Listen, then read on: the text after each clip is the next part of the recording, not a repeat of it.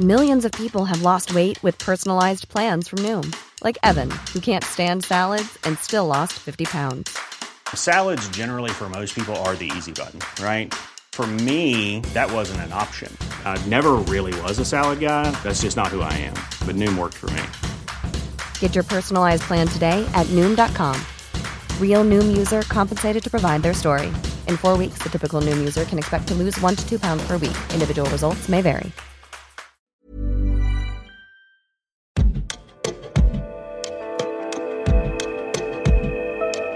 C'est une course contre la montre. Et en même temps, c'est le voyage le plus immersif dans la nature, la plus sauvage qui soit, que j'ai jamais eu l'occasion de faire. Plus que n'importe où ailleurs, il n'y a personne. Il n'y a rien. On peut faire des jours de navigation sans croiser une trace d'humanité. Après une première expédition polaire, Emmanuel Perrier-Bardou et Guilain Bardou n'ont eu qu'une seule idée en tête, repartir. Avec cette fois l'idée de passer du temps pris dans les glaces et de vivre au contact des Groenlandais la vie au rythme du pôle Nord. Avec l'équipage d'Under the Pole, enfants inclus, ils poursuivent à bord de leur voilier, le Y, leur mission d'exploration des zones marines peu explorées. Au programme, des requins du Groenland, une maman ours et la traversée périlleuse du passage du Nord-Ouest. Mais comment vit-on le quotidien du Grand Nord quand on est à bord d'un bateau figé dans la glace?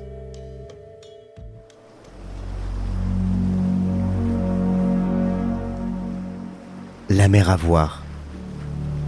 La vraie vie des nouveaux explorateurs. Un podcast background par Grande Contrôle.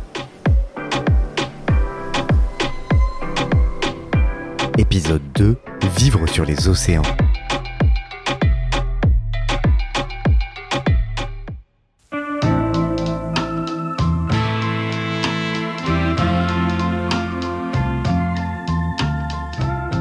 Avait été frustrés par la durée de la première expédition, c'est-à-dire qu'on avait passé deux ans de notre vie à préparer euh, de manière totalement journalière, tous les jours de la semaine, tous les mois, euh, voilà.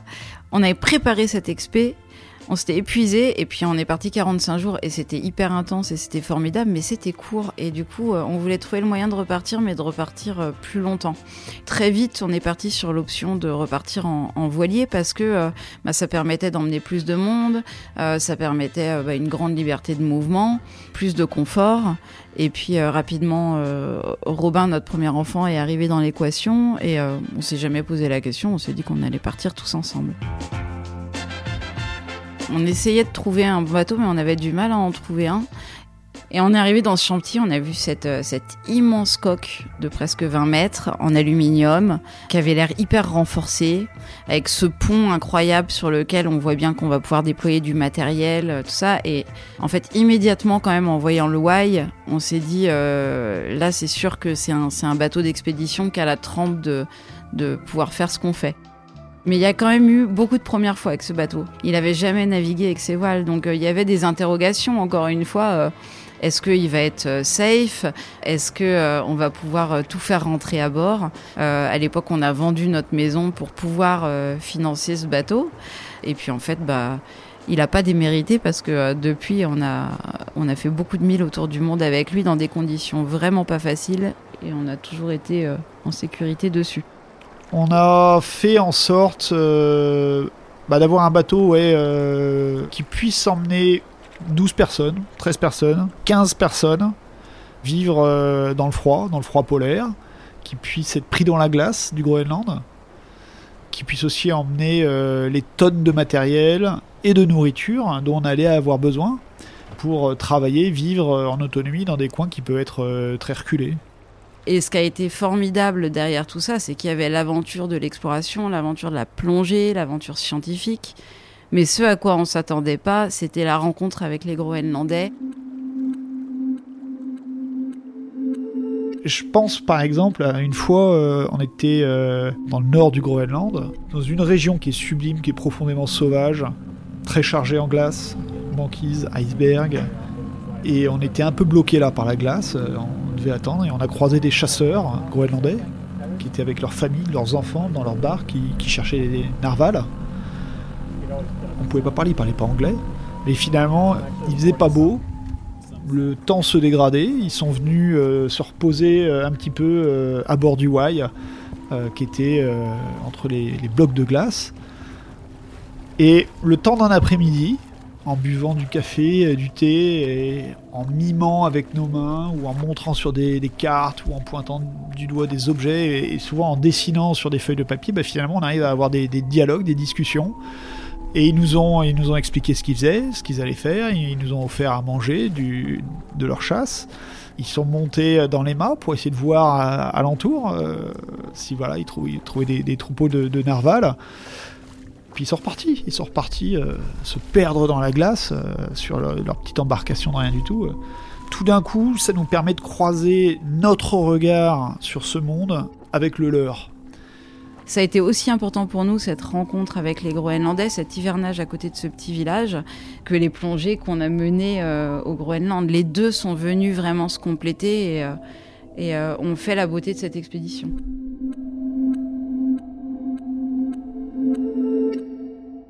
Alors on avait Robin à l'époque de cette expédition. Euh, Quand on est parti, il avait deux ans. Il est entré, il avait presque quatre ans. Et Robin, en fait, je suis partie avec. euh, Enfin, on est parti avec des questions de parents. Comment on va l'habiller? Comment ça va se passer? Euh, Et pendant l'hiver et, et assez rapidement, on s'est dit, mais en fait, on va au Groenland, il y a des Groenlandais, il y a des enfants, on va apprendre avec eux. Quand je suis arrivée à Oumanak avec Robin, le, village à côté duquel on est hiverné, les gens m'ont dit Ah, mais il te faut ça pour l'hiver, il te faut ça. Il s'est retrouvé équipé comme un, comme un petit Groenlandais avec un anorak, de la fourrure. Les dames sont venues m'apprendre à coudre des moufles en peau de phoque en me disant Il faut absolument que tu saches euh, coudre des moufles en peau de phoque. Vous pouvez pas passer l'hiver sans moufles en phoque. Et là, j'ai pris ma première leçon parce que au pôle Nord, avec nos super moufles en Gore-Tex, ben, on s'était quand même fait plusieurs gelures. On avait eu très très froid aux doigts. Et là, on a passé un hiver au Groenland avec ces moufles en phoque. Et j'ai jamais eu froid aux mains, j'ai jamais eu de problème. Et c'est l'histoire de l'exploration derrière tout ça. C'est l'histoire des les explorateurs qui ont réussi il y a 100 ans à aller au pôle Nord, au pôle Sud, à faire la première fois le passage du Nord-Ouest. C'était Amundsen, c'était Nansen, c'était Shackleton. C'est ceux qui avaient eu l'humilité de s'inspirer en fait des peuples autochtones qui vivaient là-bas et de pas vouloir réinventer la roue.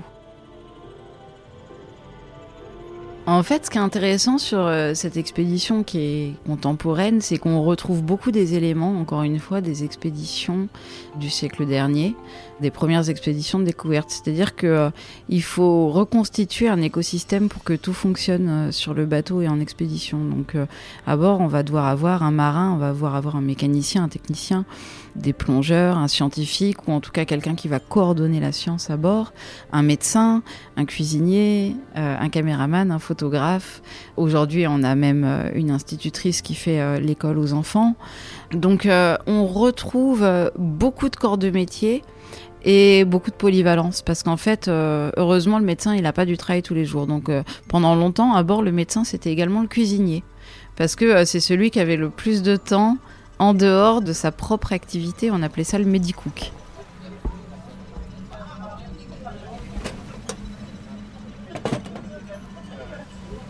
Pour que ça se passe bien à bord, il doit y avoir une alchimie, il doit y avoir un équilibre. Et ça repose évidemment beaucoup sur Emmanuel et moi. On pose un peu les règles du jeu.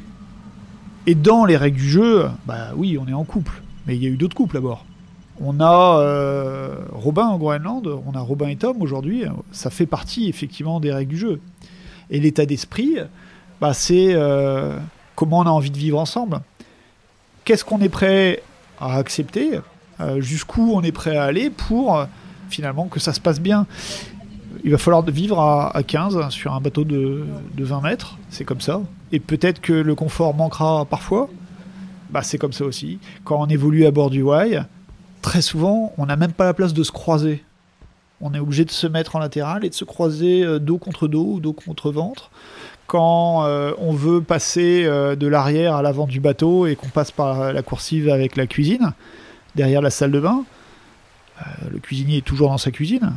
On pose notre index comme ça sur son épaule, euh, juste pour lui signifier je suis là, je voudrais passer.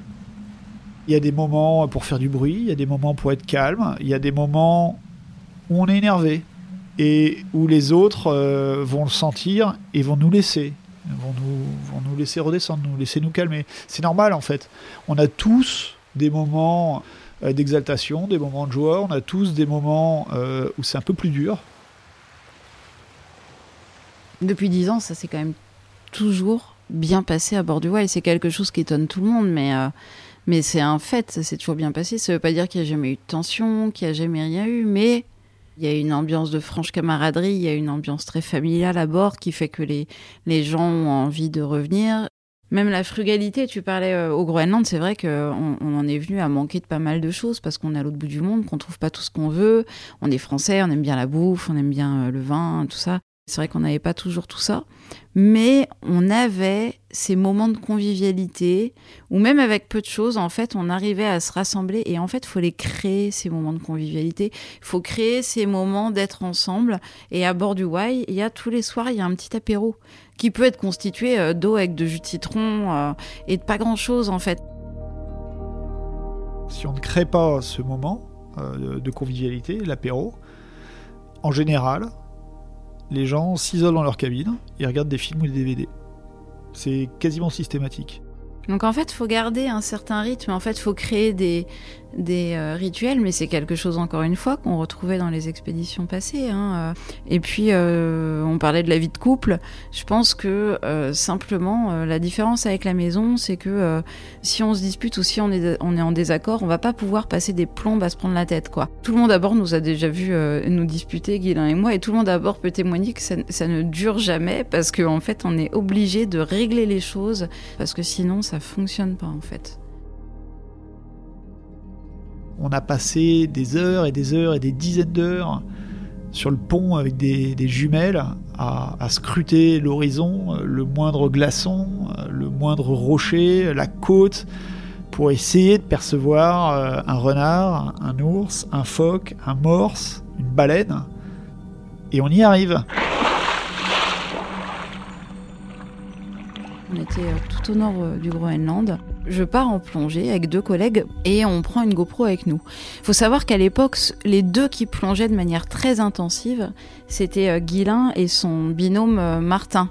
Moi, je venais d'avoir Robin, je plongeais pas encore en recycleur. Le, recycleur, c'est un scaphandre à circuit fermé dans lequel on peut avoir des mélanges de gaz pour pouvoir plonger de manière autonome, plus profond et plus longtemps. Et donc Guilin et Martin multipliaient les plongées depuis des mois quotidiennement et allaient de plus en plus profond jusqu'à franchir d'ailleurs euh, tout au nord du Groenland la barre des 100 mètres pour la première fois euh, euh, dans le monde. Et puis nous, à côté de ça, on faisait des, plongées en, en, circuit ouvert, donc en bouteille classique de prélèvement. Et donc sur une de ces plongées, on s'immerge. On est en train de faire cette récolte et d'un coup on tourne la tête. On voit un requin du Groenland alors qu'on est à, euh, je sais plus, 30 mètres de profondeur. Et en fait, on retourne la tête et on voit un deuxième requin du Groenland. Et là, on se dit, non, mais c'est complètement incroyable. On remonte à la surface, on a les images avec la GoPro, plus ou moins, enfin voilà, où on était un peu sous le choc. On voit Guilain et Martin, qui eux venaient de passer euh, une plongée de 3 heures dans l'eau et n'avaient rien vu. Et on leur dit, on a vu un requin du Groenland. Sur le moment, ils ne croient pas. Ils nous disent, non, mais c'est pas possible. Donc on décide évidemment de replonger sur ce site. Et là, les, huit jours qui suivent, on va faire huit autres rencontres avec ce requin du Groenland. Et là, ce qui a été quand même incroyable, c'est que là, d'un coup, on était capable de suivre le requin du Groenland jusqu'à plus de 80 mètres de profondeur, de le filmer et de ramener ces images aux scientifiques euh, qui étaient euh, ébahis par cette rencontre.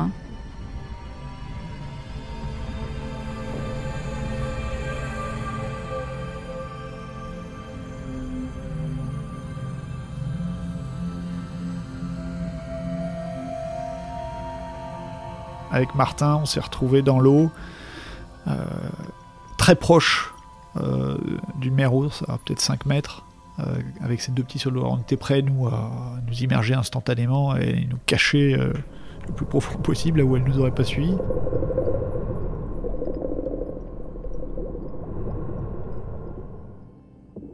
C'est des rencontres en fait qu'on peut faire aussi parce que on y est prêt si on, si on est parachuté dans ces régions, là, comme ça, du jour au lendemain, et que l'occasion se présente, en fait, on va passer à côté, ou alors on va se mettre en danger.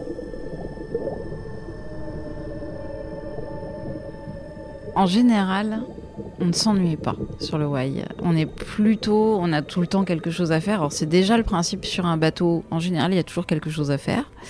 Mais alors encore plus sur un bateau d'expédition, encore plus quand on plonge. Mais je me souviens notre euh, notre première expédition au Groenland là, quand, on a passé l'hiver. On est arrivé au mois de décembre dans ce à Oumanak qui commençait à être sérieusement englacé et on attendait pour partir et se faire prendre dans la banquise. Et donc on vivait avec euh, toutes les familles et la nuit polaire est arrivée, c'est-à-dire qu'il faisait nuit euh, H24. Et nous, on n'arrêtait pas. On cherchait à partir tous les jours pour plonger. On voulait, euh, on voulait euh, interviewer les uns, faire, euh, voilà, on n'arrêtait pas. On était vraiment dans notre rythme d'expédition. Et un jour, il y a nos amis groenlandais qui sont venus à bord pour boire le café et qui m'ont dit, écoute, ça va pas. Ça va pas. Là, vous avez pas bien compris euh, comment ça se passe. Là, c'est l'hiver au Groenland. Et l'hiver au Groenland, on boit du café, on se retrouve en famille, on ralentit. Parce que quand l'hiver va s'arrêter, là, ça va être le printemps, ça va être le jour permanent, c'est le moment où il y aura la banquise. Et là, on va avoir des journées de 24 heures. Et là, on va pas arrêter. Donc là, maintenant, il faut absolument que vous ralentissiez, sinon vous n'allez pas être euh, prêt pour le printemps. Et en fait, on a quand même écouté ce conseil et c'est un de mes souvenirs les plus agréables euh, sur le why, je pense, en termes de justement de prendre le temps parce que c'est un moment où on a écrit, c'est un moment où on a monté un film, c'est le moment où on s'est regardé tout Game of Thrones tous les deux dans notre cabine, où on a beaucoup lu et en fait il y avait un petit côté justement euh, cocon retiré du monde dans la nuit polaire où d'un coup on a dit ouais c'est vrai, ok là maintenant on ralentit et puis on va se préparer pour le printemps.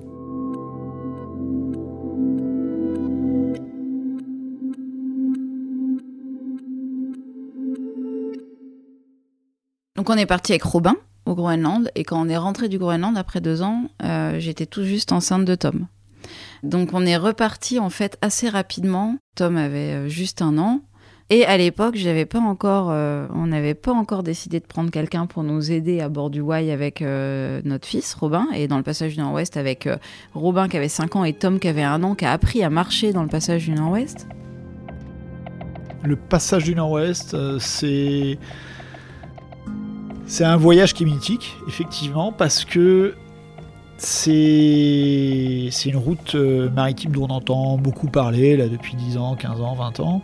Il y a le passage du Nord-Ouest au nord de l'Amérique, il y a passage du Nord-Est au nord de l'Eurasie, voilà, pour euh, basculer de l'Atlantique euh, au Pacifique ou inversement. Mais en fait, ça reste complexe. C'est de la glace, c'est des navigations polaires. Il y a des barrières qui sont majeures, qui sont parfois infranchissables. Euh, le passage ne s'ouvre pas tous les ans. Et c'est aléatoire. C'est comme la météo, c'est comme la mer. On ne sait pas forcément à l'avance comment ça va se passer. Et le Wai, en 2017, était le 270e bateau, un truc comme ça, je me rappelle plus le chiffre exact. 273 je crois. Voilà, euh, à franchir le passage du Nord-Ouest. Tout bateau confondu, c'est- c'est-à-dire ça va de la barque au brise-glace nucléaire. hein. 270, euh, 13 en un peu plus d'un siècle, bah c'est pas tant que ça. Et donc quand on se lance dans un périple euh, comme le franchissement du passage du Nord-Ouest euh, en, voilier avec le Wai comme on avait, on se prépare. Quand est-ce qu'on part? Comment ils ont fait les autres années? C'est quoi la bonne saison? Où est-ce qu'il faut être? À quel moment? Le détroit de Lancaster à, à l'est du Canada C'est quoi la, meilleure fenêtre euh, pour s'y présenter? En fait, on va suivre le recul de la banquise. Et plus on va s'enfoncer dans le passage du Nord-Ouest, plus on va se rapprocher de, de son cœur quelque, quelque part. Le Peel Sound, on appelle ça, euh, un passage euh, nord-sud, en plein milieu du, Nord-Canada, qui est le passage euh, le plus complexe, là où la glace est la plus épaisse, la plus dense, et c'est là que ça va se jouer.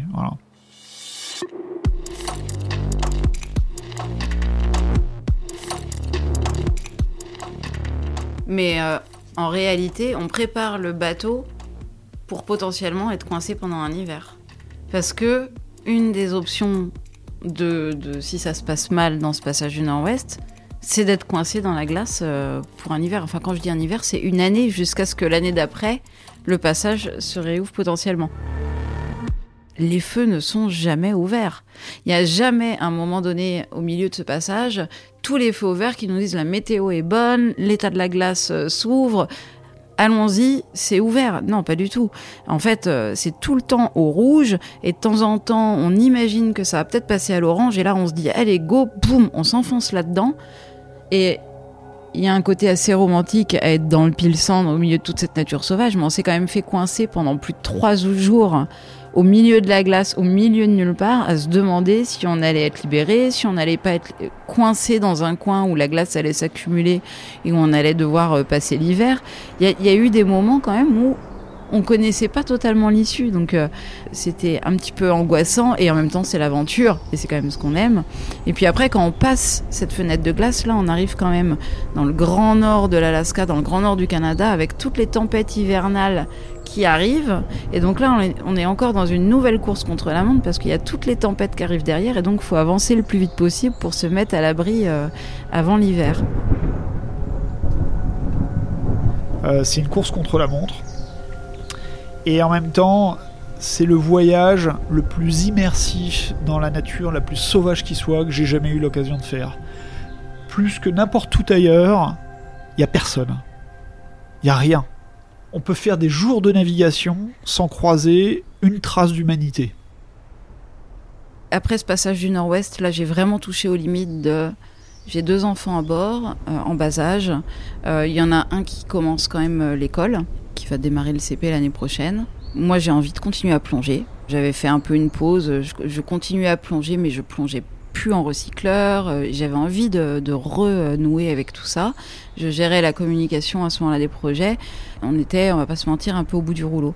Et donc c'est là où Guy Lindine, en fait là, on prend une professionnelle. Les gens à terre qui travaillent, ben en fait, euh, ils ont un moyen de garde pour leurs enfants. Ben nous, on travaille sur ce bateau, on va avoir un moyen de garde pour nos enfants.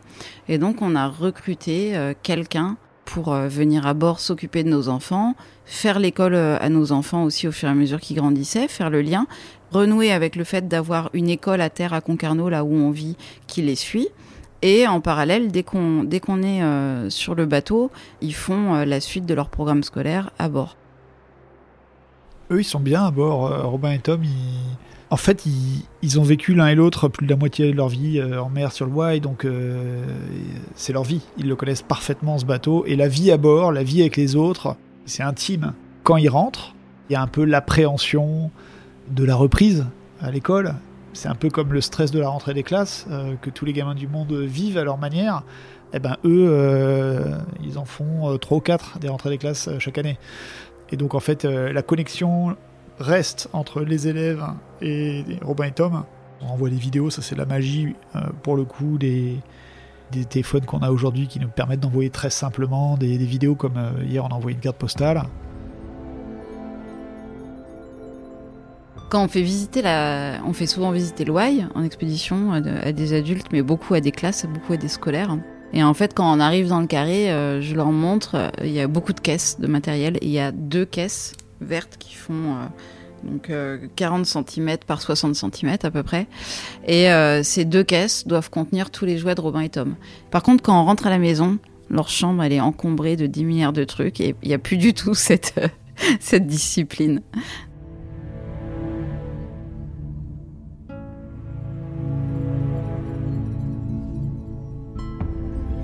Suivre au large du prochain épisode, dans la mer à voir. Dans le prochain épisode, après les pôles, direction les tropiques, où Emmanuel et Guylain Bardou vont exaucer un nouveau rêve, vivre plusieurs jours sous l'océan dans une capsule d'observation.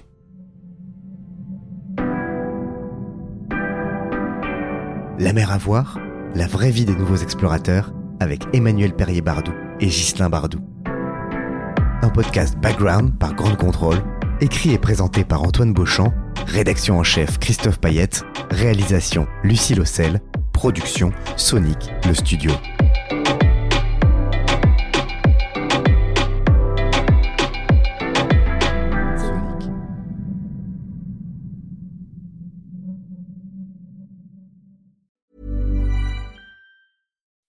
When you make decisions for your company, you look for the no-brainers. If you have a lot of mailing to do, stamps.com is the ultimate no-brainer. Use the Stamps.com mobile app to mail everything you need to keep your business running with up to 89% off USPS and UPS. Make the same no-brainer decision as over 1 million other businesses with stamps.com. Use code program for a special offer. That's stamps.com, code program.